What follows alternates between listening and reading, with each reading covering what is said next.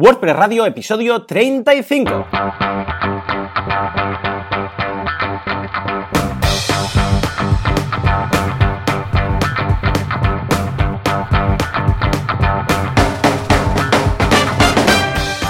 Días a todo el mundo y bienvenidos a WordPress Radio, el programa, el podcast en el que hablamos de cómo utilizamos WordPress para nuestra vida profesional, personal y lo que haga falta. Como siempre, Joan Boluda, servidor de ustedes y director de los cursos de la academia boluda.com y Joan Artés, fundador y cofundador y CEO y CEO y todo lo que haga falta también de artesans.eu, una agencia especializada en desarrollo WordPress. Joan, muy buenos días. Muy buenos días. ¿Qué tal? ¿Cómo va todo? ¿Cómo va todo? Muy bien, aquí madrugando un montón hoy, ¿eh? Es verdad. Madre mía. Ayer me dijiste, me mandaste un mensajito, eh, que grabamos a las seis y media de la mañana. Yo pensé, bien. Pero se ve que hoy tienes fibra, ¿no? De- no en el yogur, sino en, en casa. Entonces puedes hacerlo tranquilamente desde casa con los gatos, Eh, ¿no? exa- Uy, sí, con los gatos ese hombre, ya mándale alguna fotillo por ahí. ¿Cuántos gatos tienes? Ah, ahora tres. Tres gatos. ¿Cómo se llaman? Pues Arduino, Bien, un nombre muy Fel- típico para un gato. Sí, sí. sí. La hembra que se llama Félix. Félix, la historia- hembra, muy bien también. Es típico sí. nombre de hembra, Félix. Exacto, sí. Y una pequeñita que nos nació hace un par de semanas que se llama Goofy. Goofy, muy bien. ¿Y es también eh, hembra o no? Sí, en principio sí, pero cuando son tan pequeños Bien, no saben. Bien, también es un nombre muy típico, muy femenino. Mi- el gato de mi hermana se llama, es una gata, es una gatita y se llama Ramón. O sea, que imagínate Oh. tú el plan, cómo, cómo está. Ah, No sé qué pasa vaya. con los nombres eh, femeninos de gatos, pero vamos, ya no, Vaya. ya no se lleva lo de antes. ¿eh? Ah, no, no. Ay, madre mía. En fin, ¿cómo ha ido la semana, Joan? ¿Alguna novedad, algún lanzamiento, algún algo, algo, algún gang, gang, gang? Gan, gan, gan, pues no, la verdad es que no, estoy, bueno, estamos con la tienda de relojes de MAM, que estamos bien, sí, haciendo arreglillos, estamos dejando la tienda Feten Feten, Bien, bien, bien, bien, bien, bien. ya, apare- ya aparece en la web de Apple, súper minimalista todo, entra Oh, todo me por encanta, los ojos. Me encanta, Cada me vez que encanta. estoy, cada vez que estoy ahí ilusión. tocando algo me dan ganas de comprar un reloj, en serio, ¿eh? Sí, sí, porque a veces pasa. Solamente porque lo ves tan chulo que dices que quiero, quiero comprarlo solo para, para ver el proceso de compra o solo porque ya, ya dan ganas. Es verdad, ¿eh? Cuando te centras mucho en el, en el producto. Mira, precisamente esta semana ha, ha habido una actualización de Storefront, de, de Storefront que es, recordemos, el eh, Child, bueno, es el theme de Themes gratuito que Exacto. viene de base con, bueno, no viene de base, pero te lo recomiendan cuando instalas WooCommerce. Y ha habido la, ah, si no recuerdo mal, la 2.2.0 que tiene cambios de diseño. Ojo, si tenéis un child theme, no os preocupéis porque va a seguir viéndose como vuestro child theme, ¿no? Y de hoy, de- hoy vamos a hablar de child themes y de estas cosas, pero la nueva versión destaca más el producto. O sea, ha quitado algunos, ah, tenía una barra superior de color negro, la ha quitado, ahora está en blanco, es más zen, Oh. es más limpio, es más claro. Ya me gustaba mucho Storefront. De hecho, en, en los cursos en boluda.com hay uno solamente de Storefront. Bueno, pues eh, ya me gustaba, pero ahora aún más. ¿Por qué? Porque ellos dicen que lo que quieren hacer es que sea muy bonito, muy fácil, muy simple, pero sobre todo que destaque el producto. Más que la web en sí, el producto, las fotos del producto, etc. Y creo que está muy bien. Han, mejorado otras cosas, ¿eh? Incluso, ¿sabes qué me he fijado? Que ahora utilicen ah, desde WordPress 4.7, tiene lo que se llama una, una novedad que se llama Starter Content Feature. El Starter Content Feature es básicamente que cuando tú instalas un theme, puedes colocar automáticamente cierto contenido de starter, ¿no? Es decir, base. Ojo con esto, ¿eh? desarrolladores, no nos flipemos mucho al hacer esto, porque esto debería hacerse solo en el caso que el, cliente le interese y que no tenga nada instalado. Ahora, actualmente, si es una instalación nueva, desde cero, si tú quieres, te instala algunos, algunas páginas de contenido y te lo prepara todo ya para que tengas algo a partir de lo cual tú puedas modificar. Claro, lo que no tendría sentido si tienes una tienda, instalas o actualizas y de repente te, Te llena con, con demo, ¿no? Con información de demo.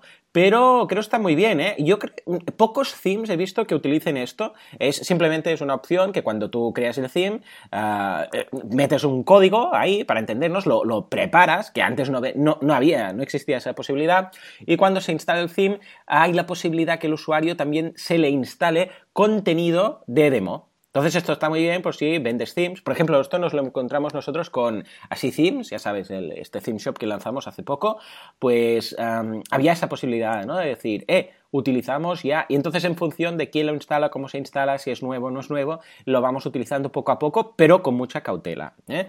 O sea que mira, lo que precisamente lo que decíamos, ¿no? Es lo importante en un e-commerce es que destaque el producto y que no, la gente no se, no se líe con el theme. O sea que estupendo. Muy bien, muy bien. Estos relojes van a arrasar, ya lo verás. Por cierto, un par de cosas muy curiosas que he visto esta semana que creo que vale la pena comentar. Primero, atención, ¿eh? Uh, vulnerabilidad, importante, vital, uh, que se tiene que actualizar ya si estáis utilizando el theme que voy a nombrar ahora. Este se theme sería el innombrable, ¿no? Por decirlo así, pero que os lo decimos más que nada por si habéis cometido en el pasado este problema. Es la versión 5.1.5 uh, de Avada. Efectivamente, Oh. Avada. Ya, ya transmite mal rollo, ¿eh? Avada, porque Sí, sí, dices Avada. Avada Kedavra, ¿no? De Harry Potter, que es, Ajá. que es para matar. Para matar Sí, sí. Avada Kedavra. Pues esto es lo mismo, es para que te hackeen.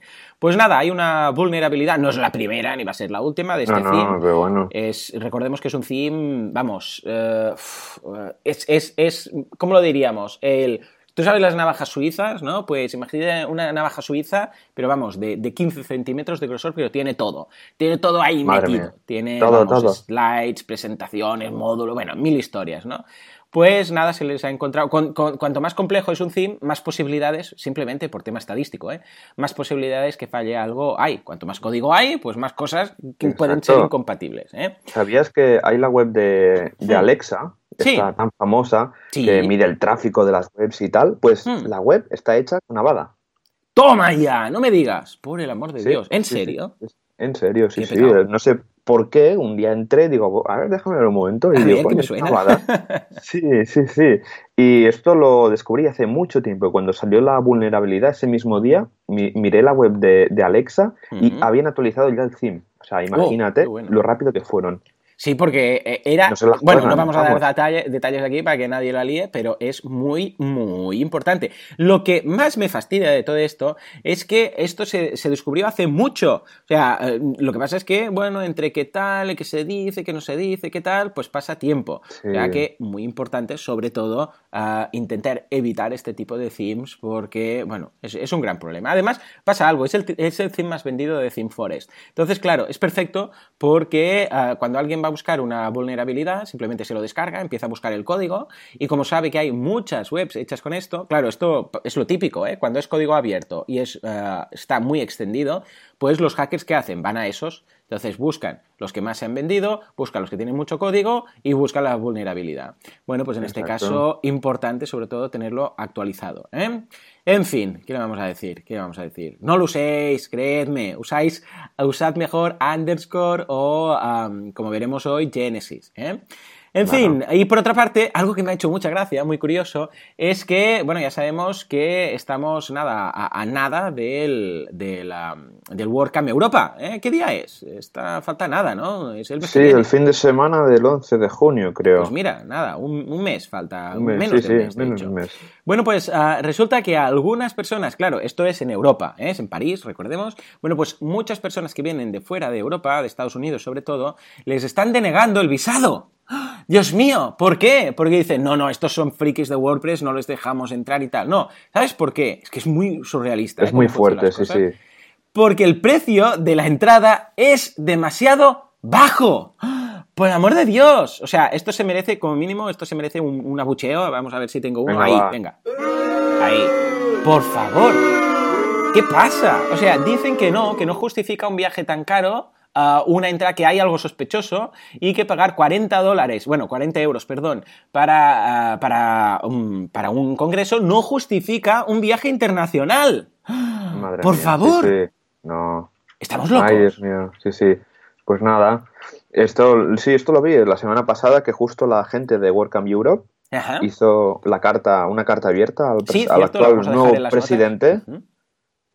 Para, pues para permitir que, hombre, que por favor que no deneguen el visado, porque es que incluso hay ponentes, voluntarios, asistentes que vienen de muy lejos Claro. para, para ir a WordCamp Europe. En fin, a ver si nos hacen un poco de caso y esta gente puede entrar Claro que sí, claro que y sí. disfrutar de la WordCamp Europe. Es que es muy surrealista. Entonces, ¿qué tienen que hacer? Inventarse, ¿no? Que me voy de, de vacaciones. Eh, es, que, es que es muy raro. Además, si tú vas con un, un, billete de ida y un billete de vuelta, o sea, ¿qué, qué se van a pensar? ¿Que ¿Van a venir aquí los americanos para fogarse de, de, Trump? ¿O, o, qué? Es que, es que, ay, no sé. Estas cosas yo la verdad es que, es que no lo entiendo. Ay, eh, El mundo está loco. El mundo está loco. Mucho, mucho. En fin, uh, please, eh? uh, US people, uh, let you know the organizers come, eh? Please. Ya está. Esto es nuestra uh, carta abierta, resumida. En fin, pues nada, antes de entrar, en, bueno, yo también muy liado, he ido liadísimo. Además, la semana pasada ya sabes que estuvimos en París, la, la París, con toda la gente del Late Show, nos lo pasamos muy bien. Hemos vuelto con más ganas de hacer muchas cosas. O sea que en ese sentido, fantástico. Estamos encantados de la vida y espero que, que vamos, que. ¿Te dejaron entrar a ti? Dime, perdón. ¿Os dejaron entrar? Sí, sí, algo raro, ¿eh? Porque pensé, después, a eh, la vuelta, nos van a decir, uy, esto es París, WordCamp, sospechoso. Pero no, no, no hubo ningún problema, ¿eh? Entramos de Strankis por la frontera, saltando las murallas y, bien, de momento, ah, ningún problema. Pues nada, señores, eh, yo creo que es eh, ya el momento de hablar del hosting, en nuestro caso, a professional hosting. Vamos a poner un poco de música fashion, a ver qué podemos poner. Venga, algo épico aquí. Ahí está. Professional hosting al ataque. ¿Quieres un hosting? Sí, quiero un hosting. Chulo, sí, pues. Professional Hosting. ¿Qué tiene Professional Hosting? Tiene de todo. Tiene tantas cosas que de hecho vamos a tener que hablar una cada semana. En este caso vamos a comentar el hosting, atención, para radio y vídeo. ¿Por qué? Porque tienen servidores preparados. Imaginémonos que queréis hacer algo en streaming o algo de, a nivel de podcast o algo en directo. Pues tienen servidores de radio, de vídeo e incluso, si queréis, pueden revender streaming. O sea, puede ser revendedores de streaming. Entonces, ¿qué tenéis de todo esto? Bueno, transferencia ilimitada. En servidores de radio tenéis transferencia ilimitada, radio profesional, oyentes ilimitados y hilo musical. O sea, una radio estilo hilo musical. O sea que por ahí, perfecto. Luego, por otra parte, servidores de vídeo. Tenéis también transferencia ilimitada, usuarios ilimitados, por eventos también, en el caso que queréis hacerlo por temas de eventos, y formación en línea, formación online, en este caso webinars. Y finalmente tenéis tanto revendedores de ah, streaming de radio como de streaming de vídeo. O sea que estupendo, echarles un vistazo a todo esto. Ah, la radio empieza desde 4 euros al mes hasta 16 eh, euros al mes, que es la profesional. ¿eh? Tienen 4, radio aficionado, aficionado, proyecto, experto y profesional. Echarle un vistazo, está muy bien, como todo lo, como siempre, eh, tienen ah, web, va incorporada la web gratis, el dominio, ah, ¿qué más? tienen 15 players disponibles por si queréis ofrecer la posibilidad de varios tipos de players. utilizan Shootcast y Icecast ¿Qué más? Transferencia mensual ilimitada. Bueno, está muy bien, echadle un vistazo, porque si queréis hacer temas de streaming, pues quizás os van a solucionar la vida en este sentido. ¿Mm? Joan, ¿cómo lo ves? Lo veo genial porque, mira, nunca se sabe. A lo mejor nos animamos a hacer un video podcast sobre WordPress Radio y tendremos que probar estos servidores de ah, hosting. ¿Eh? Estaría oh. bien, ¿no? Ahí haciendo un poco incluso de DJ. Claro, Exacto. sí, sí. No, no, lo veo, lo veo. Pues nada, échale un vistazo, está muy bien. Nos vamos a dejar las notas del programa. Te la paso por Skype, ¿eh? Joan, si la puedes colocar cuando prepares el post de este servicio concreto de servidores de radio. Un día de estos van a venir la gente de Professional Hosting, así que nos cuenten de, viva de su viva voz, ¿eh? Todas estas cositas. En fin, en todo caso, ahora sí llega el momento de comentar el tema, pero antes es verdad, mira, tenemos alguna, algún correo que queremos leer y en este caso es de el que nos va a traer, bueno, primero vamos a hacer uno y después el que nos va a traer el tema, es de Pablo Moratinos, que nos dice, hola chicos, os mando este mensaje solo para agradeceros vuestro trabajo en el podcast a nivel general, pero especialmente por los capítulos dedicados a las meetups y WordCamps. Recordemos, lo vamos a dejar en las notas del programa, que un día hablamos únicamente de cómo organizar meetups y una de WordCamps. Es muy importante y cualquier duda que tengáis sobre esto nos la mandáis y os la resolvemos, porque nosotros montamos meetups y WordCamps, o sea que sabemos un poco del tema. No somos expertos, pero os podemos contar nuestra experiencia. Dice, a consecuencia de ellos, eh, me he lanzado a coordinar la organización de la Irún WordPress Meetup. Muy bien, esto merece un fuerte aplauso. Vamos a ver si encuentro los aplausos, porque tengo tantas ventanas abiertas. Ahí las tenemos. Fantástico. Ah, muy bien, muy bien. Ya está, ya está. Juan Carlos. Tenemos también aquí a Juan Carlos, un DJ que nos lanza los, los aplausos. Bueno, el caso es que, muy bien, fantástico. Dice de Guipúzcoa que se estrenará el próximo viernes 26 de mayo en la biblioteca CBA de Irún a las 9 de la mañana. Muy bien, ¿eh? Oh. Curioso, ¿eh? Una biblioteca. ¿Quién dice que no se puede hacer? ¿Quién dice que no se puede hacer una, una meetup en una biblioteca? A ver, a ver, que me lo diga la cara. ¿Eh? ¿Quién dice ver, que no se puede? Pues. Y a las, y a las Claro. 9 de la mañana, ¿eh? Como les gusta Eso. madrugar. Estos son de los míos. La WordCamp que organizo en Mataró, ay digo la WordCamp, la Meetup que organizo en Mataró también es a las 9, 9 y media, ¿eh? es de los míos. Porque yo me lo tomo más como una actividad de networking que entra dentro de las actividades profesionales de la gente en horario de trabajo. En fin, interesante. En todo caso, dice, vuestro episodio sobre meetups me ayudó a iniciar el proceso oficial y conocer la estupenda eh, Rocío Valdivia. Claro que sí, desde aquí, Rocío, un abrazo, un aplauso por todo lo que estás haciendo en Automatic. Recordemos que Rocío es, eh, bueno, nuestra mujer en Automatic. es el contacto que tenemos para la WordCamp y, vamos, hace un trabajo inigualable. Pues nos dice eh, que me ha guiado en todo el camino muy amablemente. El episodio sobre WordCamps me animó a participar en la de Bilbao. Muy bien. Y me ha enganchado totalmente. Desde aquí un saludo a todos los organizadores de la WordCamp Bilbao que se lo merecen.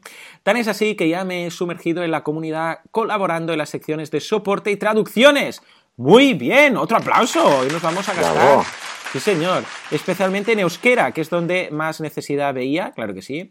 Y de todo esto tenéis una gran parte de culpa vosotros, así que muchas gracias y un abrazo. Postdata, os dejo un par de enlaces a la meetup de Irún por si queréis ponerlo en algún sitio. Claro que sí, lo vamos a dejar ahí en las notas del programa. Joan, toma nota. Y después Toma tenemos nota. un postdata 2 que dice: Mientras escribía este mensaje he recibido la llamada de un comercial de Professional Hosting. Vaya por Dios, la casualidad ha sido increíble. Jajaja, tienen a vuestro Analytics en, en tiempo real o qué? Pues no, no, pero vamos, un aplauso también Bravo. para el trabajo comercial. Qué fuerte, ¿no? Ostras, ¿te Qué bestia. A mí me ha pasado Sí, sí. alguna vez enviar un mail a alguien y decir, te estoy escuchando justamente ahora el podcast. ¿Y qué, cómo lo haces? No, no, es casualidad. De momento no, no lo controlo. Pero vamos, muy bien, muy Bueno, bien. Me, ha- mira, me ha bien, gustado. Me ha gustado. ¿Cómo, ¿Cómo ves este testimonio? A mí me alegra mucho. A mí también, a mí es que cada semana tenemos gente que nos dice que se anima pues, a hacer cosas de comunidad, pues Nice. se montan en una mitad, asistiendo a otra, ¿no? Y esto pues es una cosa que al final pues mola un montón.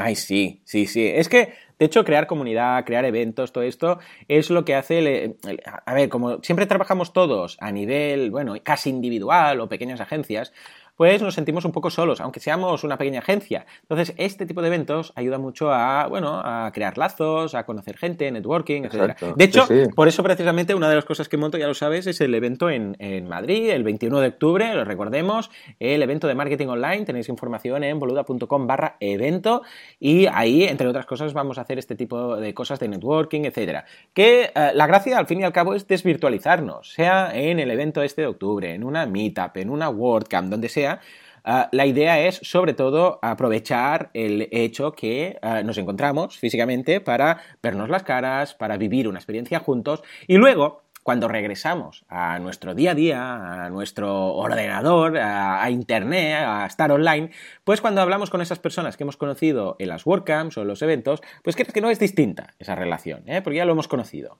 Un poco el típico, la típica feria de muestras o la feria comercial de cada, de cada sector, pues pasa un poco lo mismo. Por cierto, recordad que tenéis el precio reducido hasta fin de mes, ¿eh? de mi evento de Oh. octubre, porque luego el mes que viene ya es el precio normal, ¿eh? O sea, que échale vistazo. Bueno, pues uh, muy bien, muy contento que, que, realmente Pablo haya podido hacer todo esto. Y atención, porque tenemos otro mensaje que de hecho es el que nos va a dar pie a lo que comentaremos hoy, que es Jordi. Jordi nos dice lo siguiente. Hola a los dos, muy fan del podcast. Muchas gracias, Jordi. Dice, una pregunta. Si quiero hacer un tema a medida, ¿qué es lo que me tiene que hacer decidir entre escoger, atención, underscore o crear un child theme de Genesis? Y aquí yo creo que sí que podríamos soltar el... Ahí lo tenemos. ¿Por qué? Porque depende de muchas cosas y tantas cosas son que precisamente hemos pensado en hacer un programa especial hoy. De hecho, también tenemos otro comentario de Jorge que nos dice, hola chicos, un programa sobre Genesis Framework, ¿qué tiene de especial? Saludos. Eh, y va muy legado al tema, ¿no?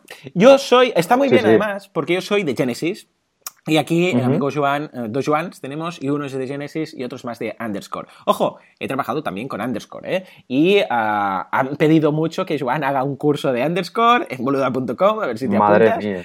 Y por otra parte, ah, también el theme que estamos creando ah, del curso de creación de themes desde cero también eh, está hecho con Underscore. No vamos a hablar propiamente de Underscore, pero vamos a utilizar la tecnología. ¿eh? Entonces, ¿qué te parece si hacemos un poco un mano a mano? Hay una Battle of Clash of Clans de Handemore de lo que sería Genesis Child Themes y Underscore. ¿Cómo lo ves? Yo, perfecto, que empieza el combate, ¿no? Claro que sí. Pues mira, vamos a empezar con, yo te digo ah, algo de Genesis y tú me dices el equivalente de Underscore. ¿Qué te parece? Vale, Además, esto sin guion va a ser divertidísimo. ¿Cómo lo ves? ¿Sí? Yo, Venga. estupendo. Sí, venga, va. Pues va, va. Ah, bien, ah, Genesis funciona con child themes. Es decir, tú tienes el Genesis, el, el theme padre, que es lo que se llama un, un theme ah, framework. ¿Qué quiere decir esto? Que el framework como tal es un theme. Ojo, que podría ser un framework que fuera otra cosa, como por ejemplo un plugin. En este caso, un framework, que es una capa donde tú le- luego le montas cosas, es eh, un theme.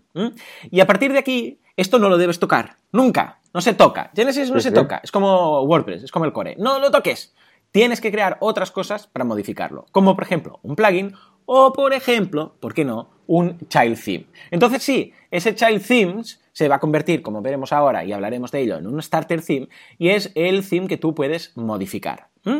O sea que, fijémonos, si quieres instalar Genesis necesitas instalar dos themes. El parent, que es el, como decíamos, el framework, y luego el child theme. ¿Cómo funciona esto en Underscore, Joan?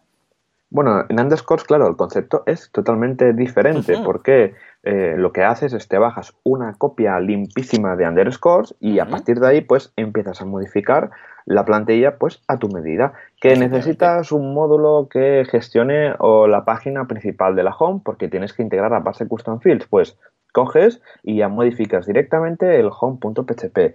Que necesitas añadir otra hoja de estilos, pues vas al functions, añades otra línea en el enqueue para añadir otra hoja Ajá. y la metes, ¿vale? No, no hay que hacer eh, temas hijos en underscores porque ya lo dice la misma descripción. Si vais a underscores.me, que pondremos las notas en la, la URL, en, la- en las notas del programa, eh, ya lo dice, que soy un tema para hackear, no me uses como tema padre. Efectivamente. De hecho, algo que me. mm, Cuando empecé con Underscore se me hacía muy curioso. Es que cuando te bajas Underscore es un theme, una instancia, un theme único para ti. De hecho, eh, Underscore como tal no lo puedes bajar. Eh, a ver, ¿a qué me refiero con esto? Que no, no puedes bajar Underscore. A ver, podrías bajar Underscore, yo qué sé, pues a través de, de GitHub o alguna historia de estas. Pero cuando vas a la página de Underscore, te pide qué nombre quieres tú ponerle a tu theme. Entonces tú le pones un theme y cuando se te baja, automáticamente todo lo que son los prefijos, el nombre del theme y todo, es lo que tú has elegido. Es decir, tú no te bajas underscore eh, como tal, como si fuera un, un pack, un theme normal, sino que es especial incluso en esto. Cuando te lo bajas, se crea, tú- y yo creo que está muy bien pensado ¿eh? que, que lo hayan hecho así, porque cuando tú te bajas ya ves que ese theme es único. Ya te has desvinculado completamente de underscore. Te lo bajas y ya no es underscore, sino que es, por ejemplo, underscore, mm, yo sé, guion bajo o boluda, por decir algo, o underscore guion bajo artés. Y es el tuyo, ya no está ligado. Eh, y esto nos lleva precisamente al siguiente punto, que es el tema de las actualizaciones. Claro, eh, si trabajas con Genesis, pasa lo siguiente. Tú tienes el tema padre, el framework, que es Genesis. Luego te instalas un child theme. ¿Qué pasa cuando se actualiza el, en este caso, theme de Genesis, el, el framework, el padre. Bueno, pues simplemente te avisa en, el, en WordPress, evidentemente, en el panel de control, y tú simplemente actualizas el theme padre. Es decir, que Vale. han añadido alguna, yo sé, alguna historia, han modificado no sé qué, lo actualizas y ya está. ¿Qué pasa con el child theme que tú has creado? Ese child theme no lo actualizas. Ese child theme, ahora veremos, es un starter theme. ¿Qué es un starter theme? Un starter theme quiere decir que es un theme que, para entendernos, es una ayuda a crear un theme desde cero. Imaginémonos que tú creas un theme desde cero. Todo, ¿eh? O sea, archivo en blanco, empiezas a poner CSS, HTML, PHP y lo- ya, ya lo tienes hecho, ¿vale? ¿Cuál ha sido tu starter theme? Tu starter theme básicamente ha sido una página en blanco. Pero Exacto. fíjate que aquí no hay ninguna duda. Es decir, ¿y si alguien lo actualiza? Claro, la pregunta habría de ser, ¿actualizar qué? Si lo, he hecho de cero, ¿no? O sea, lo he creado yo desde cero, no, no hay nada a actualizar. Bueno, pues en el caso de un starter theme es el mismo concepto, pero que tiene algo de base. No es una página en blanco, sino que ya tiene algunos archivos y algunos textos, algún CSS, eh, algún PHP. Em, pero ojo, en el momento en el cual tú ya lo empiezas a utilizar, debes tener en mente que eso ya va a ser un starter theme. Es decir, que aunque se actualice, que no quiere decir que no se actualice, tú ya te has desvinculado de ese theme.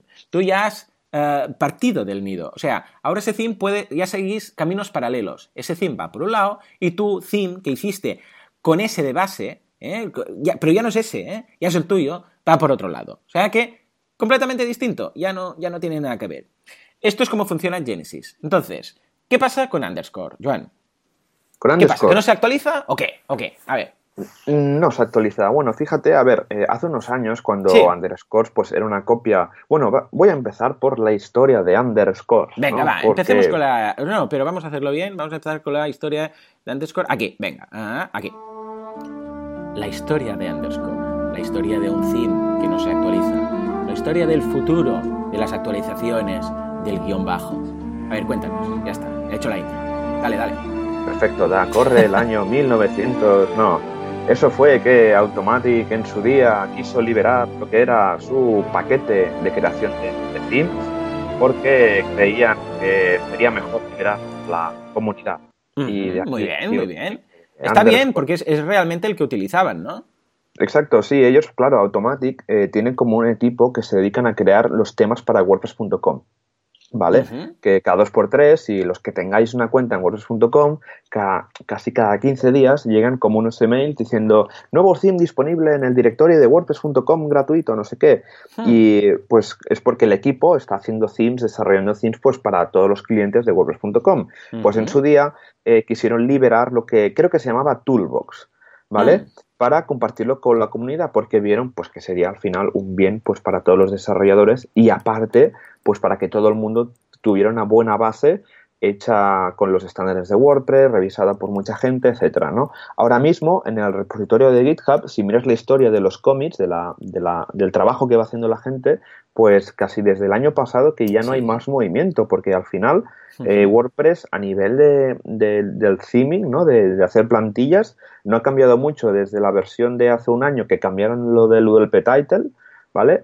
No han cambiado mucho más, sí que a lo mejor han cambiado cosas de la API, del personalizador, pero a nivel, a nivel gordo. Sí, a no ser que haya alguna, algún, algo de código que cambie a nivel de nomenclatura o de decir, no, las mejores prácticas. O me acuerdo que ha habido siempre problemas con el tema de CSS a veces, cuál es la mejor forma de usar algo, si es con REM, ¿no? Típico de los tamaños de, de las letras, o algo que cambie muy puntual en rara ocasión se modifica underscore en ese sentido. Exacto, sí, sí. Y es por eso pues que al final, pues desde diciembre de 2016 que no se hace ningún commit, estoy mirando ahora mismo, así que es algo que es bastante estable, porque ya te digo, como no hay cambios importantes en el core de WordPress a nivel pues de hacer los themes, pues ahí está y nosotros pues desde en Artesans es lo que usa, es el pan nuestro de, de cada día, porque ya te digo que es una base que está bastante bien. Estupendo, muy bien. Entonces, la idea es esta, ¿no? En el momento en el cual tú, ah, imagínate que alguien tiene un, underscore de antes de la última actualización. Ah, ¿Qué le aparecerá en el panel de control? ¿Le aparecerá algo o por el contrario ni se Nada, nada, no, no va a aparecer nada porque al final es lo que te estás bajando es código fuente de una plantilla.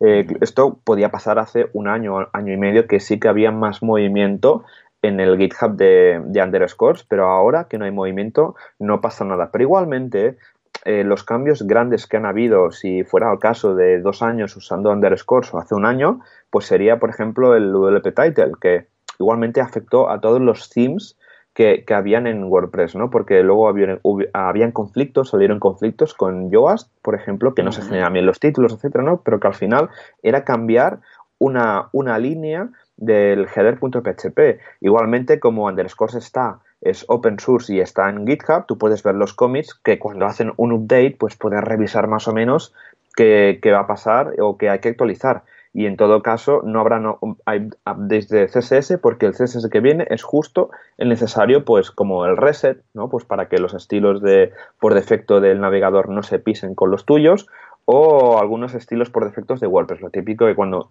insertas una imagen y le dices que vaya a la derecha o a la izquierda, pues eso se aplique directamente sin hacer mucha cosa.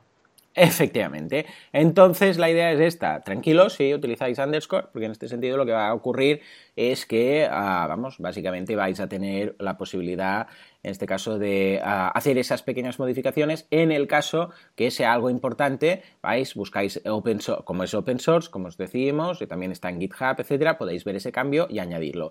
Sé que es algo que no es tan cómodo como la actualización automática, pero en este caso es que es, ya os digo, un starter theme. En ese, en ese sentido, muy estable, muy consolidado y en pocas ocasiones se actualiza. O sea que. Exacto. En ese sentido. Entonces, ah, otra cosa interesante. Genesis tú lo instalas y lo puedes eh, utilizar out of the box. Es decir, tú cuando instalas el framework, el framework ya tiene ah, a nivel visual, a ver, tampoco es que sea para tirar cohetes, pero ya lo ves bien. O sea, ves ahí una sidebar con unas cositas, tal, sus colorcitos y tal.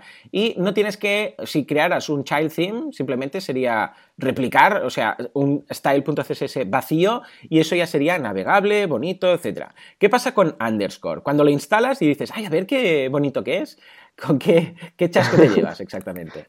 El chasco que te llevas que aparece tu web en blanco con solo texto sin, sin, formatear. Exacto, no hay nada, ¿no? Se ve algo, de hecho, ¿no? Pero muy cutre. Eh, exacto, sí, muy cutre, porque ya te digo, el CSS que viene es un CSS eh, por defecto que tú es donde te lo tienes que, currar, porque al final imagínate mantener el CSS básico, ¿no? Pues por ejemplo, Genesis, supongo que tiene un CSS básico pues, que hay que poco a poco manteniendo. Eh, si Chrome saca una norma que ahora, una norma de CSS ya no es compatible, pues a Genesis le tocará pues actualizar esa parte de cambio, pues con underscore no pasa. Efectivamente, es la idea es esta, es lo que decíamos. Por eso, por ejemplo, Genesis se actualiza más frecuentemente, porque tiene más cosas. Por ejemplo, el CSS, lo que os decía de, ah, no, ahora esto para que sea más accesible, o para que sea más, por ejemplo, lo de las URLs que decía, ahí digo, lo del CSS del tamaño de las letras, que si se tiene que utilizar píxeles o se tiene que utilizar el, porcentaje de comparativa con lo del REM, ahora lo añadimos, ahora lo quitamos, ahora esto, ahora lo otro. Claro, como eh, underscore no lo lleva, pues como no lo lleva, pues no pasa nada. porque no, lo tiene que mantener. ¿Mm? Sí, sí. Ah, en cambio, eh, Genesis en ese sentido ah, sí que lo lleva y por eso de ahí que hay más actualizaciones. Entonces, por otro lado, temas de... No, ya hemos hablado de lo que te instalas y lo que se ve de base, hemos visto también las utilidades que tiene. Entonces, tema de ah, Bootstrap. ¿Qué pasa con Bootstrap? A ver, ¿se puede utilizar? sí, claro, a ver, Genesis, es lo que decíamos, viene con un CSS. Bootstrap, bueno, lo que sería el CSS de Bootstrap, Ah, tú lo puedes poner, lo, puedes linkar a través de, los scripts, como decíamos antes, es decir, pues mira, pilla este CSS de Bootstrap y lo colocas y automáticamente ya lo todo bonito. Lo que pasa es que, claro, falta que te cuadren, algunas cosas te cuadrarán con las clases, etcétera, algunas con las etiquetas y algunas no, o sea que vas a tener que aquí, a partir de aquí, empezar quizás a modificar ciertas cosas, pero la idea es que Genesis realmente sí que puedes hacerlo, pero ya viene con su CSS. Entonces tendrías que registrar el CSS por una parte, o quitarlo, poner el otro, etc. Con lo que sí que puedes, lo que pasa es que no, no a ver, no, no, es lo coherente, lo coherente es crear tu propio CSS o utilizar el del child theme. ¿Qué pasa con underscore y, ah, bueno, yo he comentado sobre todo Bootstrap porque lo utilizo mucho, pero en tu caso, ¿por qué no utilizas Bootstrap? Bueno, en alguna ocasión lo habéis hecho, pero sobre todo utilizáis otro, ah, otro de base, ¿no? De CSS. Bueno, a ver, esto depende, claro, ahora mismo en Artesans, a partir de este mismo miércoles, vamos a ser ya seis personas como... Y al final, claro, pues mira, Arnau y yo no programamos tanto porque Arnau está gestionando los fuegos que van saliendo, yo estoy con un cliente que tiene un mantenimiento y solo al final hago de webmaster y emails. Y, pero bueno, el resto del equipo, estos cuatro que están full time desarrollando, cada uno tiene como su caja de herramientas, ¿no? Bien. Eh, por ejemplo, eh, hay uno que es un bestia, un malagueño, y él pues es más de Bootstrap. Luego hay una chica que es más de backend y ella pues maqueta manual, porque le, como le gusta más el backend, pues de frontend no, no, entiende mucho. Y luego las dos chicas que, quedan, eh, pues son más de maquetar a nivel pues manual, ¿no? Hacerse, yo me lo guiso, yo me lo como. Yo soy igual. Yo cuando hace tres años programaba, y disfrutaba de, mi, de, mi, trabajo. No es broma, ahora también lo disfruto un montón. Eh, yo era también más de tener mis clases globales, mis clases pues genéricas que, que, me ayudan y luego pues en cada plantilla pues que tenga su, eh, su CSS, ¿no? no soy mucho de meter Bootstrap ni, ni Foundation porque para mí es sobrecargar mucho el frontend. Y luego, pues también te pueden actualizar el Bootstrap y ya tienes otra dependencia más. Y pues si te cambian todo el sistema de, lo que sea, pues ya tienes un, marrón. Pero igualmente sí que se puede integrar sin problema eh, la maquetación de Bootstrap en underscores, igual que Foundation. Y incluso hay forks de gente. Un fork es cuando en open source, en, código abierto, un fork, como la traducción no sé cómo, cómo sería, bueno, como una ramificación pues, de gente. Sí, sí, sí Exacto, una gente que coge underscores, lo integra con la última versión de Bootstrap y lo sube, ¿vale? Y igual que con Foundation. Y si no, y si no lo encuentras o prefieres hacerlo tú mismo, hacerlo es escoger los diferentes PHPs que hay y meter las clases genéricas de, de Bootstrap con el sistema de grid, etcétera. Efectivamente, o sea que en ese sentido, ya lo veis, uno va con más CSS, el otro lo puedes utilizar desde cero o con alguna de estas ramificaciones que vamos a comentar. Os lo dejaremos también en las notas del programa para no empezar desde cero. Pero lo divertido, como digo, a ver, si realmente lo divertido es crear tu propio CSS. Lo que pasa es que por cuestión de tiempo, en muchas ocasiones, pues dices, eh, a ver, no tengo tiempo, porque el CSS parece que es poco, pero en realidad es mucho. Porque empiezas, bien, el CSS no es, venga, las H1, H2, no sé qué. No, no, no, porque entonces empiezas, bueno, y dentro del post, y en el post y con, yo qué sé, si el título es muy largo y se sobrepasa la, por ejemplo, sobrepasar el tamaño de la pantalla. Y si, bueno, de hecho, cuando probáis el, el, plugin, o, bueno, hay un, un pequeño ah, XML que es para probar, es un tester de todas las posibilidades de contenido que hay dentro de un WordPress. Bueno, pues ahí veis qué pasa si, por ejemplo, la, imagen es eh, súper grande y alguien la intenta meter dentro de un post más chiquito. O si el título es muy largo sin espacios. O si hay tres, eh, tres niveles de comentarios dentro de comentarios. Claro, todo eso también son cosas de CSS que en principio no caes hasta que alguien dice, escucha, si pasa esto y esto otro y alguien justifica no sé qué dónde de tal, esto no se ve. Y claro, también tienes que crear el CSS para eso. cambio, cuando tú tiras de uno de estos, estilo Foundation o estilo Bootstrap, pues todo esto ya lo tienes cubierto. Lo que pasa es que, claro, no es lo mismo, ¿eh? porque entonces es que no, es como utilizar lo que todo el mundo utiliza y todas las webs tienden a parecerse bastante. Pero vamos, ahí queda, ahí queda. Por ejemplo, nosotros en, Artesans lo que estamos haciendo es crear eh, como una especie de un fork de underscores con las cuatro sillas que, tenemos, ¿no? Pues los CSS que vas a poner siempre, o por ejemplo el sistema de versiones de, los CSS, eso que pones al final de la hoja de estilos, pones la versión, tenemos cuatro líneas de código de PHP que te miran la fecha de modificación del, fichero de CSS y lo cambia por la versión que, que escupe en el, en el HTML. ¿no? Son cosillas mm. que, claro, nosotros en Artesans estamos desarrollando proyectos completos y venga, proyecto nuevo, nuevo theme, ¿no? Pues al final, pues las cosas que se comparten es mejor meterlas en el mismo theme, tenerlas como en un pequeño bloque y que sean genéricas. Totalmente. Sí, sí, sí, sí. Yo trabajo igual. La verdad es que es muy recomendable hacerlo así, sobre todo si creas muchas páginas web, si eres pequeña agencia. ¿eh? Evidentemente, si eres usuario final y solo tienes la tuya, pues entonces no, no haría falta.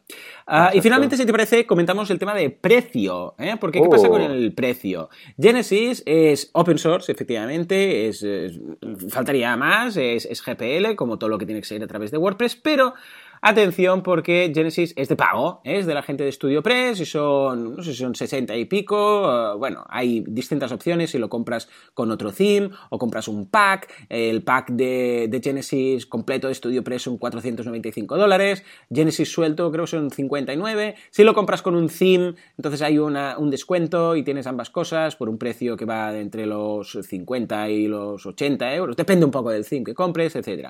Una vez lo tienes, esto ya es para siempre, actualizaciones para siempre, es pago único, una única vez, etcétera. Pero tienes que pasar por caja, eso sí. y es de StudioPress, que StudioPress... Bueno, de hecho, Genesis, atención, porque es el theme más utilizado de todos los themes de, uh, WordPress. O sea, uh, cuando digo Genesis, me refiero a Genesis como, como tal, como el framework. ¿eh? Luego, evidentemente, los child themes, uh, esto engloba todos los posibles child themes de Genesis. Pero Genesis es el theme más utilizado de todo WordPress. ¿Qué pasa con Underscore? ¿Es de pago? ¿No es de pago? ¿Es GPL? Evidentemente. no, Underscore es gratuito, open source. Y nada, no hay licencias, bueno, hay licencia GPS, eh, GPL, no GPS. De, de ¿Te imaginas? eh. Licencia, licencia GPS, GPS, si hay cobertura puedes usarlo.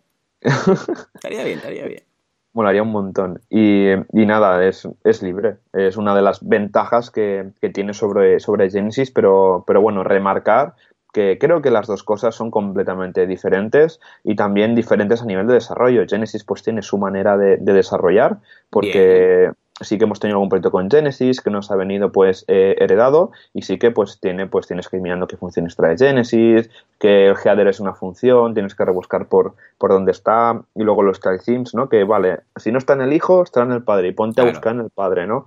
En cambio pues con, con underscores, como solo tienes un theme, sabes que todo eh, lo tienes por ahí y sabes que puedes tocar el código fuente que te dé la gana en underscores, que no vas a romper entre comillas nada porque al final es tu, es tu theme, ¿no? No, no dependes de, de un tercero. Efectivamente. O sea que importante ahí echar un vistazo a esto y tenerlo más que controlado. Por cierto, mira, ahora tengo aquí los datos que te comentaba. Mira, Genesis Framework, eh, de todos los sites que hay utilizando WordPress, Genesis se lleva un 15% del mercado. O sea, un 15% de los themes utilizados en WordPress es Genesis. Por otra parte, luego le siguen con un 11% el framework de uh, WooCommerce, ¿eh? todo lo que sea los themes de WooCommerce. Y luego el salto, atención, pasa a Avada y a Divi, que oh. están ahí. O sea, vaya dos, madre mía, Avada y Divi, ¡qué daño, por favor! Eh, que están entre el 3 y el 4%, ¿eh? un 3, un 4%. Uh, Avada, madre mía, un 4% de todos los WordPress ahora se tiene que actualizar porque tiene una actualización de estas críticas, imagínate.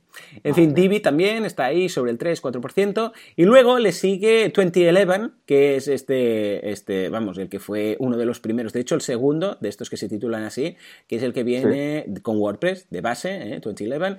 Luego Vue Framework, que sobre todo es utilizado por, por Canvas.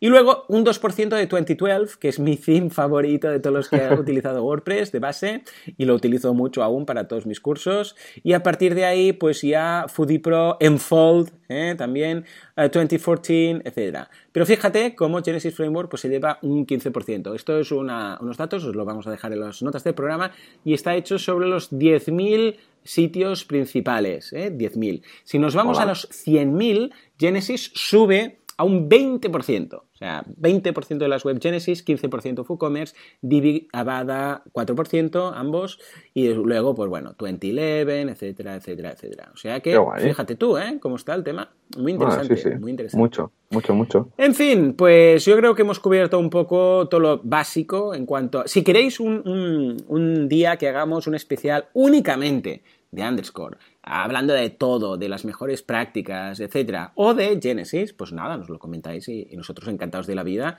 os lo preparamos. Por otra parte, uh, Joan, venga, toca momento comunidad, toca momento meetups, toca momento uh, uh, WordCamps. ¿Qué tenemos esta semana o durante estas, eh, estas fechas? Como por ejemplo el WordCamp de París, ¿no? Que es el mes que viene. ¿Qué hay? ¿Qué hay? Exacto, sí. Pues mira, tenemos el día 24, o sea, mm. mañana miércoles, o sea, hoy miércoles. Hemos Efectivamente, porque hoy es miércoles. ¿eh? Hoy es miércoles, sí. ¿Estás en París o no? Efectivamente, sí, donde haga falta. Yo soy ciudadano del mundo.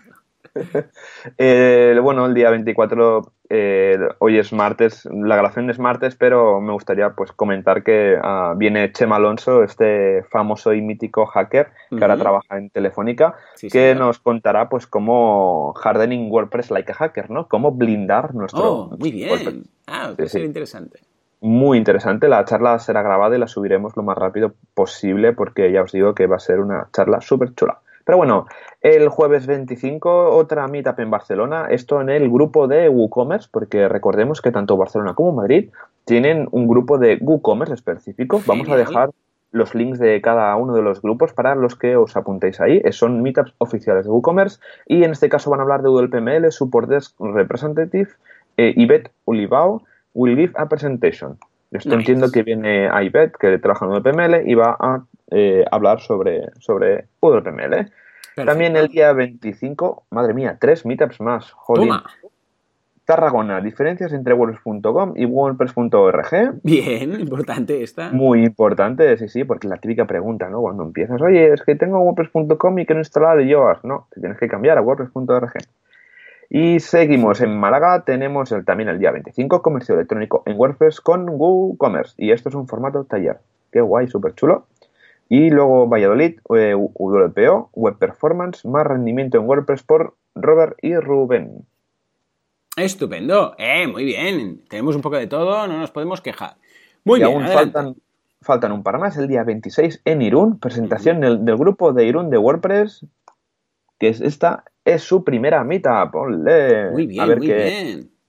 A ver que sea la primera y no la última. Así que ani- animaros y lo que os recomiendo muchísimo, sobre todo a los que empezáis con meetups y no tenéis temas, ir a las meetups más antiguas, pues como lo de Madrid o Barcelona, ir revisando los temas de los que han hablado, así pues vais a co- coger un poco de ideas de lo que, de lo que podéis hablar. Y ya luego, para terminar, el día 27 de, mayo, tenemos en Almería el aniversario de WordPress, donde van a comentar, aprovechando este aniversario, que va a ser el día 27, eh, cómo configurar y cómo realizar la instalación de, de WordPress. Eh, fantástico, muy bien. No nos podemos Sí, sí. quejar, tenemos de todo. Pues mira, Ya ves. además de todo esto que comentas, nos dejan un comentario, es Carlos, que nos dice que ya están subidas a WordPress TV las ponencias de la WordCamp de Madrid, gracias a Mauricio. Desde aquí le, vamos, le mandamos un saludo, un abrazo. Y también tenéis ambos tracks en YouTube. Eh, os deja, nos deja en los comentarios, lo pondremos también en las notas del programa, están los comentarios de, de la semana pasada, pero también os lo vamos a dejar aquí para que lo veáis. O sea que en ese sentido estupendo. Y Emilio nos pregunta, os estaba escuchando hoy domingo y ha surgido una duda. ¿Sabéis si hay algún grupo Meetup de WordCamp en Valencia? Yo soy arquitecto y estoy desarrollando mi web a través de los cursos de Joan. Hombre, Emilio, gracias por apuntarte. Dice, y los podcasts de marketing online y WordPress Radio. Y también autodándome ánimos. Claro que sí. Con así lo hacemos. Ah, muy bien. Bueno, entonces Emilio está en todas partes. Muy bien. Un saludo, dice. Pues nada, un abrazo, Emilio. Ah, ¿Te consta que haya alguna Meetup o WordCamp en Valencia, Joan? Tú que controlas el tema Meetups. Pues claro que sí, que hay una meetup en Valencia y bastante, claro sí. y bastante grande, sí, sí. Pero igualmente recordad que en la página de WordPress.org tenemos un listado de los 45 grupos de, de Meetup y WordCamps que tenemos en, en España. O sea, imagínate 45 ya, ¿vale? Y abajo de todo sale Valencia, sí, que tienen pues este grupo de, de Meetup que normalmente, si no recuerdo mal, las Meetups las hacen los, los sábados. Así que va perfecto, sobre todo para la gente que, pues, que trabaja, ¿no? Vamos a dejar en las notas del programa el enlace a las diferentes meetups de, de, de WordPress que tenemos en nuestro país. Efectivamente. Muy bien, pues nada, Joan, yo creo que ya hemos eh, dicho todo lo que hacía falta. Por cierto, nos habéis mandado ya un par de o tres de plugins. De, ¿Te acuerdas el día que empezábamos, que hablábamos de cómo empezar a desarrollar y cómo ser programador Sí. WordPress y todo esto? Y lanzamos algún reto. Pues nos han llegado ya algunos plugins de eso de quitar las letras A, de los títulos Oh. y todas esas cosas. O sea que vamos a ir, incluso alguno ha subido algún plugin en, en el repositorio. O sea que en breve vamos a hacer un repaso y vamos a mencionar todos los que han hecho los deberes. O sea que Vale. muy bien, felicidades Sí. por su parte. Sí, señor. Lo sí, preparamos para, para la semana que viene, por ejemplo. Venga, claro que sí, claro que sí. Venga, va. Sí. Pues nada, señores, eh, pues esto es todo. Joan, ¿queda alguna cosa en el tintero? Tenemos que pensar a ver qué hacemos con la web que hay que probar en ¡Ay, Professional cierto! Sí, señor, sí, señor. ¿Tú Muy tienes alguna idea, Joan? ¿Se te ha ocurrido algo? No sé, podríamos montar el foro de WordPress Radio, por ejemplo. Por ejemplo, O la un foro. de WordPress Sí. Radio. Sí, Eh, la- pues venga, ¿por qué no? Si, si os gusta esta idea y si no, lanzad la vuestra. ¿Dónde? Los comentarios, ¿eh? Los comentarios del programa de hoy en wpradio.es, episodio 35. Ya. En fin, señores, pues ya está, esto es todo por hoy. Como siempre, muchísimas gracias por todo, por vuestras valoraciones de 5 estrellas en iTunes. Un día de estos nos vamos a poner a leer unas cuantas, porque nos animan mucho y nos ayudan también a dar a conocer el podcast. Muchas gracias por estar ahí al otro lado, porque sin vosotros esto no tendría tanta gracia, ¿eh? porque estaríamos aquí, ojo, lo pasaríamos bien igual, aquí charlando, pero sabiendo que estáis detrás, pues nos sentimos más acompañados. Señores, nos escuchamos dentro de siete días, dentro de una semana. Hasta entonces, eh, muy buenos días. Adiós.